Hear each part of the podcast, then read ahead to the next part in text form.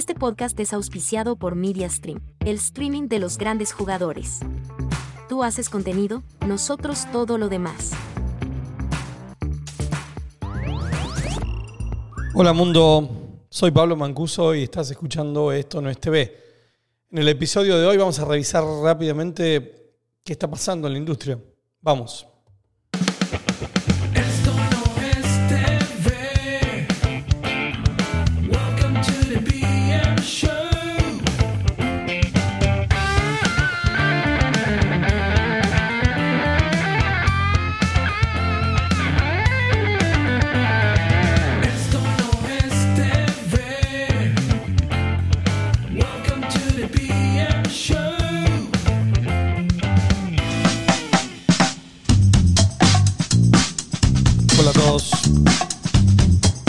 Bienvenidos a Esto no es TV.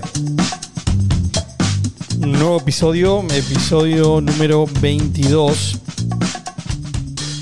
Y episodio que viene después de un, lapsus. Tengo que hacerme a culpa. Eh, hubo un tiempito que no, no, no lancé nada nuevo. Pero acá siempre estamos. eh, siempre estamos. Y bueno, y felices. En este episodio voy a aprovechar ese lapsus de tiempo sin, sin publicar algo nuevo. ¿Para qué? Para revisar cómo en, en ese tiempo, que no es tan grande, sí podemos ver que a nivel industria pasa de todo.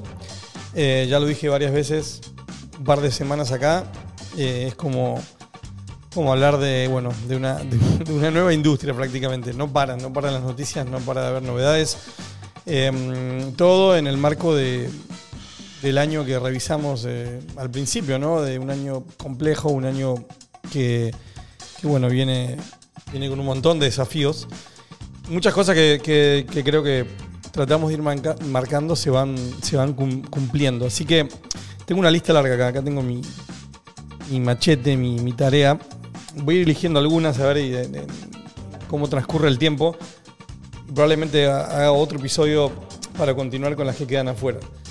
Eh, hay una en particular, vamos, vamos a hacerlo bien, empezar con la primera. Una particular que, tiene hasta un episodio eh, a medida, que es la de, bueno, la de HBO Max, HBO Max, y en lo que en su momento era un rumor y que nosotros decíamos, bueno, nosotros, hablo nosotros, yo por lo menos, decía, no, por favor, no, no me toquen a, no me toquen HBO, no me toquen esa marca, porque esa marca funciona, porque esa marca me trae un montón de recuerdos, porque esa marca me lleva a lo que es la televisión premium y bueno, y un montón de temas nostálgicos. Digo nostálgico porque sí hemos visto, hemos visto en algunos casos morir, en otros casos migrar, montones de marcas muy, muy queridas y muy reconocidas.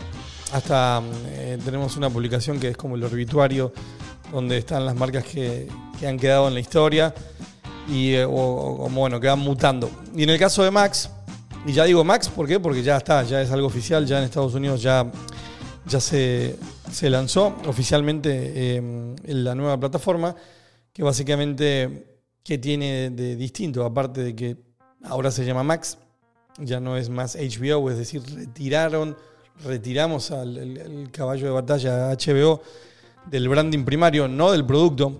Ahora vamos a hacer una aclaración porque hubo hasta bastante discusión de, no, pero HBO no desaparece, en realidad como ahora la nueva plataforma unifica el contenido que tenía HBO Max con el contenido de Discovery Plus, mucha gente eh, me decía, no, pero no es que desapareció HBO, en realidad se lo está cubriendo, se lo está cuidando porque con Max, al tener el nuevo contenido de, Discovery, hay más segmentos de, usuarios, distintas audiencias y va a ser mejor para poder cuidar la marca. Es decir, Max es la casa de HBO. Eso es un poco lo que se hablaba. Pero yo creo que, que de todas maneras es válida la, la discusión de si es una buena decisión o no a nivel de marca. ¿Por qué? Por esto que decía al inicio, HBO probablemente es la marca de televisión más valiosa, no sé si de la historia, pero de las que hay, de las que existe. Cuando pensás en HBO, pensás en algo positivo, pensando como consumidor, como, un potencial comprador, cuando vos hablas de HBO, siempre tiene una muy buena recepción de, calidad. Entonces, el retirarla de- de- del branding primario siempre trae, bueno, esas, esas discusiones. Así que eh, creo que, que todas son válidas. Eh, yendo a lo concreto, la plataforma en sí, la nueva plataforma Max, hago la aclaración que está solamente ahora en Estados Unidos, que está proyectado ser desplegada durante, no me acuerdo ahora, pero bueno, si principios del próximo año para Latinoamérica u otros países. Eh, tiene más contenido de Discovery que de lo que era HBO Max. En concreto, bueno, reúne 1208 diferentes series. eh, con un 55% de, de ese mix es de Discovery Plus, un 42% de HBO Max y un 3% de Max. Cuando digo Max, son lo- los originales puros de, bueno, de la nueva plataforma, no los que ya tenía HBO Max como exclusivos. Además tiene bueno, 113 películas menos que, que HBO Max. Eh, y casi, casi al mismo tiempo, no al mismo tiempo, pero eh, algo que, que sí, hasta hice un artículo que hablaba de, bueno, el contenido ya no será exclusivo, pero por lo menos vamos a hacer dinero. Mucho hablamos acá de Saslab y del CEO de Warner Bros. Discovery, de los cambios que viene haciendo, de, mm, de cómo le está detrás de la rentabilidad, que es una de las búsquedas de todas las plataformas, pero cómo tomó algunas medidas más drásticas, hizo recortes muy grandes en- a todo nivel eh, de recursos humanos y en gran parte en contenido. Canceló proyectos que estaban próximos a salir, algunos que ya casi listos, otros que todavía estaban por empezar. Y como tendencia de que la marcamos tendencia de, lo que podía ser este año, que recibíamos nuevamente a la sindicación de contenido. Es decir, esto de adiós la exclusividad es como volver a retomar un poco lo- los inicios de la industria, en donde no nos olvidemos que Warner Bros. es, un, es un- un estudio, es un productor de contenido y al final lo que tiene que hacer es tratar de maximizar eh, y mon- monetizar ese contenido en la mayor cantidad de ventanas posibles. Con la destrucción de las ventanas por la pandemia, por los cambios, por el streaming, hubo un momento muy raro donde, donde muchos estudios como que perdieron un poco el rumbo, todos se fueron directo a, sus propios productos de consumidor. Pero bueno, acá, eh, de la mano de, de, Saslab, eh, HBO ya abrió una puerta y en este momento ya sucedió. Así por eso dije al principio que es difícil cuando uno deja un impasse, porque acá pasan muchas cosas. Bueno, que le está licenciando contenido a quién? A Netflix. Eh, no es nuevo esto en Netflix. Acordémonos que Netflix cuando inició la disrupción adquirió y gran parte de su contenido era de los que hoy son sus competidores. Eh, por mucho tiempo uno de los contenidos más vistos en Netflix eh, era contenido de, bueno, ya ni sé, es Warner Bros. Discovery, pero antes era, era solo Warner o, o Turner, eh, que, bueno, era Friends, este, The Big Bang Theory, eran contenidos que funcionaban muy bien. The Office, que no es de ellos, pero que es de otro, de otro estudio y que después se fue de Netflix porque se lo llevaron a sus propias, a sus propias plataformas, dejando de lado cheques muy grandes por ese licenciamiento. Ahora eh, HBO eh, en concreto le licenció títulos como Ballers, Insecure, The Pacific, Six Feet Under, Band of Brothers, o sea, muy buen contenido. Creo que ya habíamos hablado que Westworld, otro contenido muy bueno de HBO, ya también lo habían retirado de- de- en su momento en Max para llevarlo a, mm, a, a- a Label, al Fast. ¿Por qué? Porque se licenció eh, a plataformas como Roku y Tubi.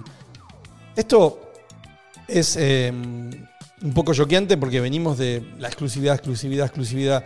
Principal driver, diferenciador de cualquier plataforma tiene que ser contenido exclusivo.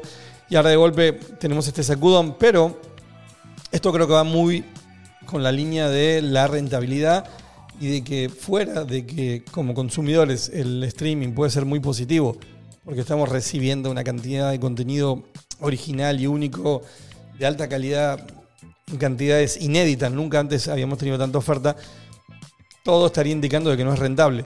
Eh, mismo hay una frase de, de- de, bueno, de esto de licenciar el contenido a, Netflix y di- diciendo, bueno, estas son series caras. Eh, no funciona la idea de que puedan eh, estar en una plataforma por 15 dólares al mes. La televisión nunca ha funcionado así. Back to basics, no es volver a, las raíces. Eh, creo que es una buena noticia si las plataformas de alguna manera abrazan esto y, y permite que, que puedan hacer que sus compañías sean rentables, porque estas empresas, recordemos que a diferencia de Netflix, son compañías media legacy de las tradicionales, que esta transición les está costando mucho.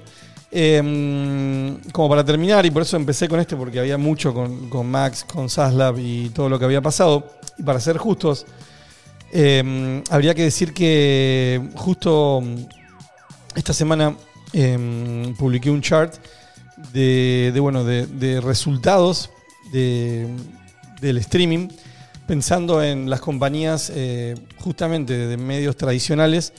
Eh, y la única que no estaba en medios tradicionales es Netflix, es decir, los resultados financieros de las unidades de Direct to Consumer o de streaming de Disney, de Comcast, que tiene a Peacock, eh, Paramount, que bueno, sabemos lo que es Paramount, Paramount Plus, Pluto, Warner Bros. Discovery y Netflix.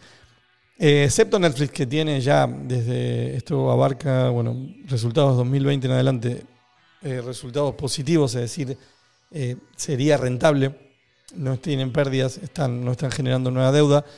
El resto, todas tienen pérdidas, excepto en el último Q que analiza este cuadro, una que es Warner Bros. Discovery.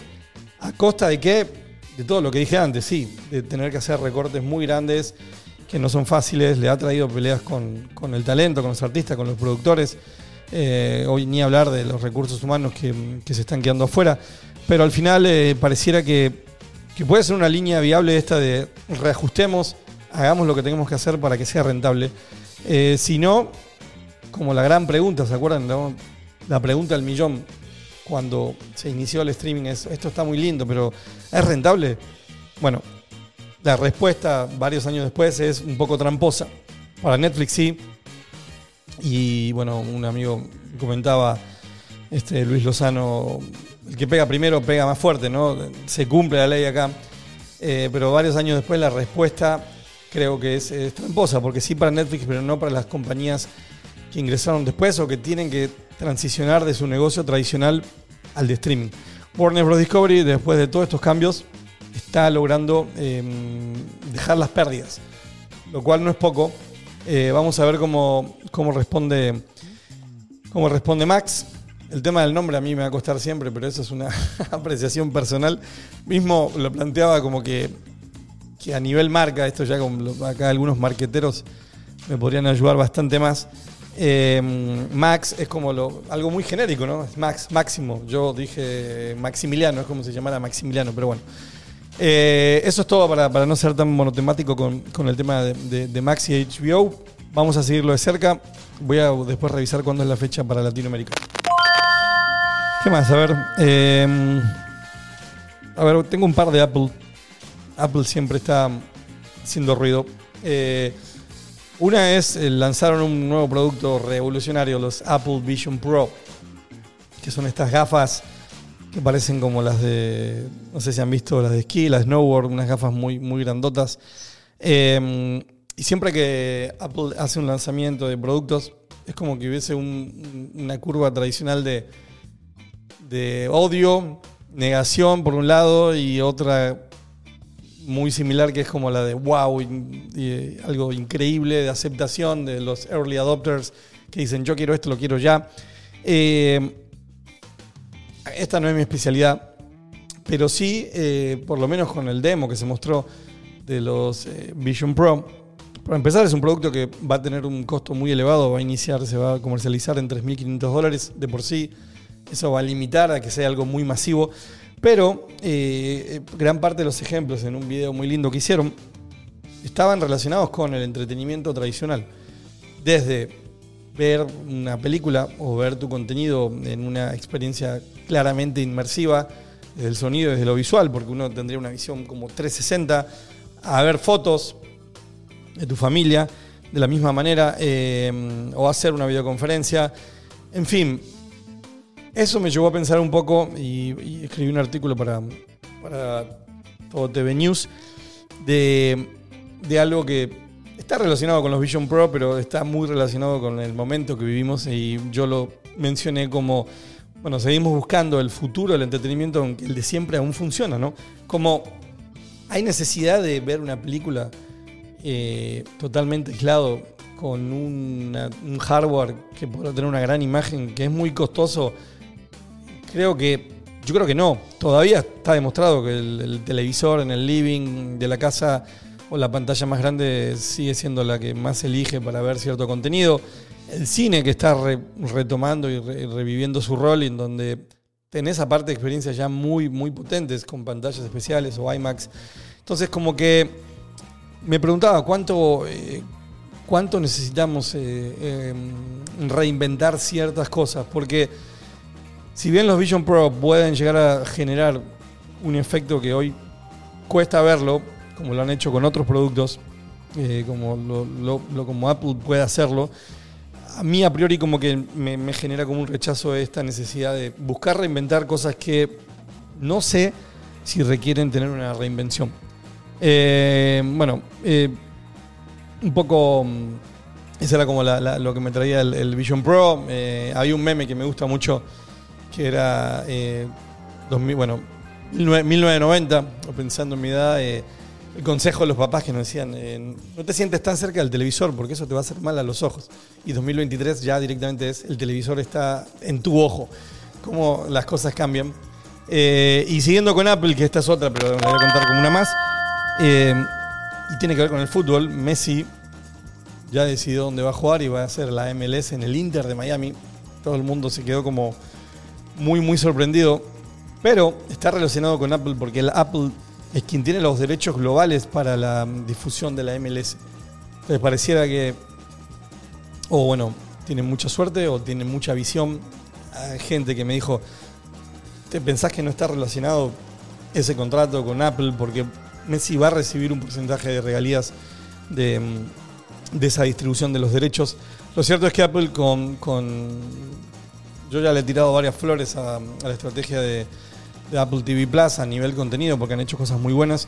Y ahora con el deporte, que, que- sabemos lo que implica, lo que es el deporte para, para el mundo del entretenimiento, con la MLS por lo menos van a tener un, periodo importante de gloria teniendo a el mejor jugador del mundo y uno de los mejores jugadores de la historia. Así que otra buena movida para, para Apple. No, no, no fue gratis. eh, me garantizaron un contrato de 10 años de explotación y si no me equivoco por 2.5 billones, o sea, 2.500 millones de dólares, 250 millones de dólares anuales. Pero bueno, por un tiempito, mientras lo tengan a Messi, quizás lo van a poder monetizar. ¿Qué más? A ver, algo mm, que también es bastante eh, voz populi, pero no es algo mm, normal. Eh, hay una huelga de escritores. Hay una huelga de escritores eh, en Estados Unidos y bueno, siendo Hollywood el uno de los principales productores de contenido de entretenimiento, es algo que afecta. eh, puede tener efectos y está teniendo algunos efectos en contenido que no está saliendo en tiempo y forma, que se está trazando cambios, eh, eh, bueno, cambios en, decisiones. Va también justo a la mano con una discusión que, que creo que también está muy en los medios de la inteligencia artificial, ChatGPT y un montón de herramientas que nos vienen a reemplazar por completo. Y en gran parte estas herramientas hacen mucho hincapié en la parte creativa y de creación, de, escri- de escritura, de copies. Eh, y bueno, hay unos carteles en la huelga muy, muy creativos. Imagínense que estos son escritores de los mejores haciendo carteles eh, con mensajes muy, muy graciosos. eh, pero sí es un, un tema importante. Eh, no pasaba, creo que hace 15 años o un poco más que, no había una huelga de este tipo. Eh, y hay una, en esa huelga, digamos que hay un- una sensación generalizada de un, prin- un principal enemigo que es el streaming, como que de alguna forma, a medida que el negocio fue cambiando con la aparición de las plataformas de streaming, se, hay una percepción de que el negocio no es justo, de que no se está recibiendo lo que los, los que escriben las historias, son lo ¿qué haríamos sin historias? Ese fue otro artículo que escribí relacionado a esto para Señal News, que, hubiese sido de nuestra vida sin, si no hubiésemos tenido este, las historias, es decir, como si te imaginas tu vida, tu mundo sin Star Wars o cualquiera de tus contenidos favoritos, que fue una discusión en casa esa porque mi mujer, que también escribe, me dijo, pero eso que planteaste no tiene sentido, porque si no hubiesen existido, no podrías pensar en Star Wars. O sea, como un tema filosófico previo, ¿no? Diciendo, ¿por qué vas a pensar en algo que nunca existió? Y yo lo que le dije es, sí, si lo pienso desde, ese punto de vista, sí. Pero al final me imagino una vida más amarga. Es como, bueno, me imagino que si no hubiese tenido esos contenidos que tanto me gustaron, la vida hubiese, sido más aburrida. Y lo, llevo a otro nivel. Si no hubiesen existido los Beatles, la vida hubiese sido más triste. Eh, todavía no, no se solucionó la huelga. Se supone que están cerca, pero no está, no está fácil. Eh, mi voto ahí siempre es a favor de, los creadores, así que ojalá se, se creen mejores condiciones. A ver, ¿qué más? Eh, ah, bueno, esta es buena, que también la, la hablamos eh, bastante, o por lo menos la hablamos de, la habíamos anticipado, que tiene que ver con Netflix. Ya era raro que no estábamos hablando de Netflix en, en algún, en el episodio. Eh, ¿Se acuerdan de bueno, el password sharing? O sea, ya se había anunciado que, Netflix tenía detectado 100 millones de cuentas que no pagan servicio porque comparten contraseña y que ya se iban a tomar medidas. Bueno, ya se empezaron a tomar medidas en Estados Unidos y en Latinoamérica, de manera que cambiaron los planes donde ya hay costos, por lo cual si vos querés compartir una cuenta en Estados Unidos tenés que pagar 8 dólares adicionales y ya se inició en Latinoamérica, en México, Brasil, Argentina y Colombia. El valor de cada país cambia. Esto hizo mucho ruido porque sí convengamos que hubo ahí, no un error, pero hubo un cambio de visión del ADN. eh, que en algún momento Netflix lo utilizó como basta para generar campaña de marketing, que dijo compartir una contraseña es amor, un 14 de febrero, el Día de los Enamorados. Y ahora tuvo que cambiar de postura porque el negocio lo requiere.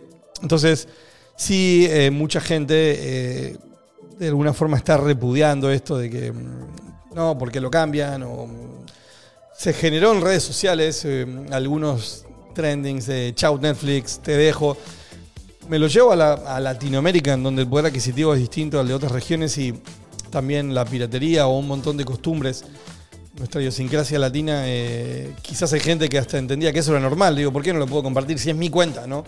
Eh, un, usuario normal que desconoce del tema de derechos y qué es legal y qué no.